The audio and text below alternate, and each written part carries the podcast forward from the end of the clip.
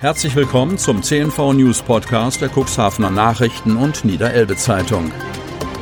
In einer täglichen Zusammenfassung erhalten Sie von Montag bis Samstag die wichtigsten Nachrichten in einem kompakten Format von sechs bis acht Minuten Länge.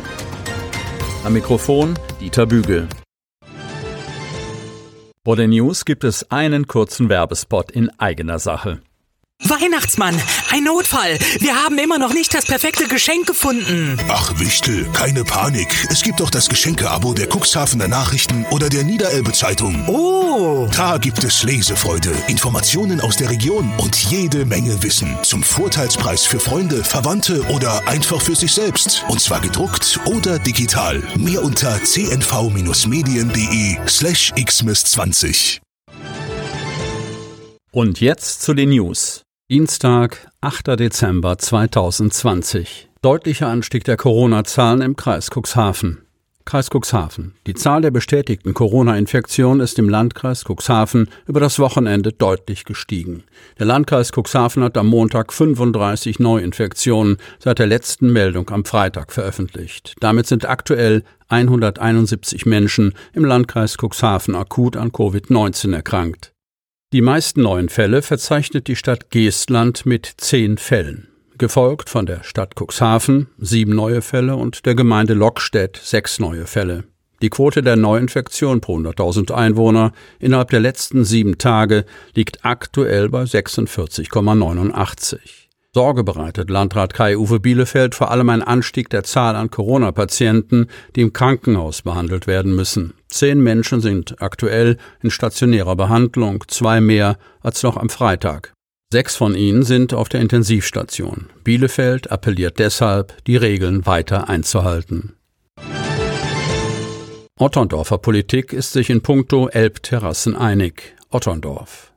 Der Ferienhausentwickler Planetgruppe mit seinem Vorstand Sven Hollesen hat im April dieses Jahres die Traditionsgaststätte am Seglerhafen Otterndorf von Michael Dock gekauft. Ihre Pläne? Anstelle der Elbterrassen soll ein neues Hotel mit Veranstaltungsbereich plus Gastronomie für Gäste wie Einheimische entstehen. Doch dies ist Zukunftsmusik, spruchreif ist gegenwärtig, noch gar nichts.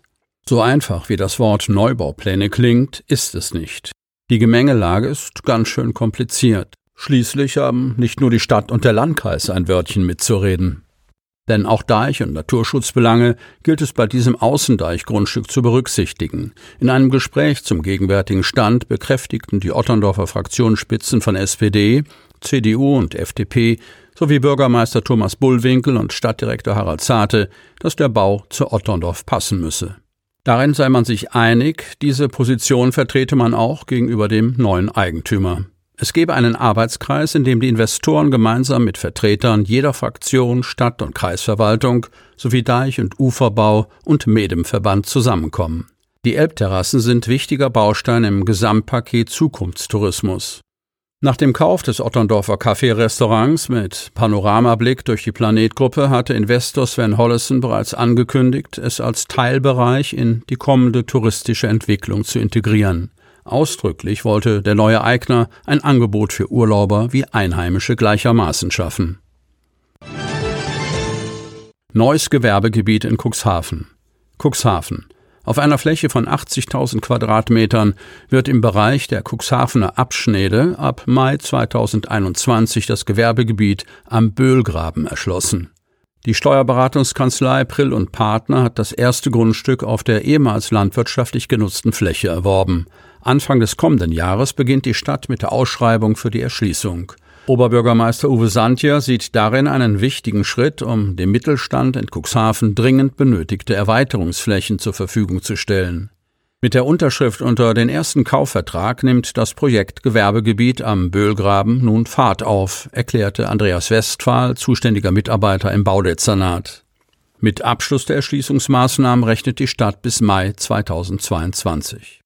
Bis dahin sollen die Erschließungsstraßen mit einer Länge von gut 600 Metern bereits fertig ausgebaut sein. Die Stadt investiere etwa 1,3 Millionen Euro in die Erschließung, eine Summe, die bereits im Haushalt vorgesehen sei.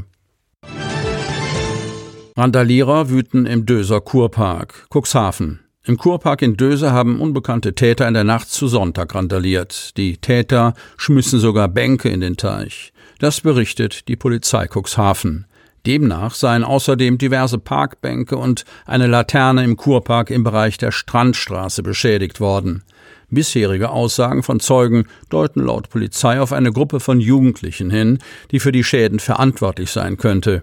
Die Beamten fanden entsprechende Hinterlassenschaften wie Becher und gelehrte Alkoholiker vor Ort.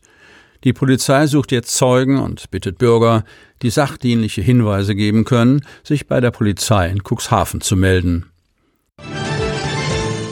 Cuxhavener Tierschützer bitten um Spenden. Cuxhaven. Im Tierheim Cuxhaven wird aktuell fleißig gearbeitet. Neue Parkplätze wurden gebaut. Zudem finden derzeit Pflasterarbeiten statt, um den Eingang des Geländes aufzuwerten. Für die fast 100 Katzen wurden Räume renoviert. Die Dächer wurden neu gedeckt, neue Ausläufe wurden eingeplant. Die Zäune zur Schließung der Tieraußenbereiche konnten aus dem Tierheim Bremerhaven wiederverwertet werden, um Kosten zu sparen. Außerdem wurden energieeffizientere Heizungen eingebaut. Das neue Katzenhaus ist auch schon bewohnt, auch wenn die Außengänge noch nicht ganz fertiggestellt sind. Die voraussichtliche Fertigstellung findet im nächsten Frühjahr statt.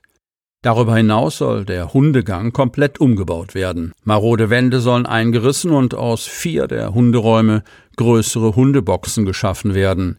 Insgesamt muss die Elektrik neu gemacht, Fliesen neu verlegt, Wände eingerissen und neu aufgezogen werden und wir brauchen größere Schließtüren für die Tiere. So die Vorsitzende des Tierschutzvereins Birgit Block. Wir müssen da jetzt unbedingt ran, um den Vorgaben des Veterinäramtes, vor allem aber den Tieren selbst gerecht zu werden. Wenn wir nichts täten, würden wir eine Schließung riskieren. Und wenn wir jetzt schon renovieren, dann wollen wir das auch richtig machen. Das Tierheim kalkuliere bei dem Umbau mit Kosten in Höhe von etwa 30 bis 40.000 Euro. Zudem kommen monatliche Fixkosten in Höhe von rund 12.000 Euro auf die Tierschützer zu. Von daher ist das Tierheim aktuell umso mehr auf Spenden, Mitgliedschaften sowie Zuweisungen von Bußgeldern und Patenschaften angewiesen. Herzlich willkommen seien alle freiwilligen Helfer vom Hundeführer bis zum Katzenstreichler, so Birgit Block. Gerne könne man nach vorheriger Absprache auch vorbeikommen und Bauleistungen anbieten. Jede Spende, ob als Sachleistung oder mit einem Geldbetrag, werde natürlich gerne angenommen. Und zum Schluss noch ein kurzer Hinweis in eigener Sache. Sie wollen noch tiefer in die Themen aus Ihrer Region eintauchen? Im CNV Medien Podcast auf Tauchgang kommen jede Woche Freitag spannende Personen, emotionale Stories und tolle lokale Projekte aus dem Landkreis Cuxhaven zu Wort. Einfach kostenlos abonnieren auf Spotify, Apple Podcast, Amazon oder auf der Startseite unseres Medienhauses unter cnv-medien.de. Sie hörten den Podcast der CNV Medien, Redaktionsleitung Ulrich Rode und Christoph Käfer. Produktion Rocket Audio Production.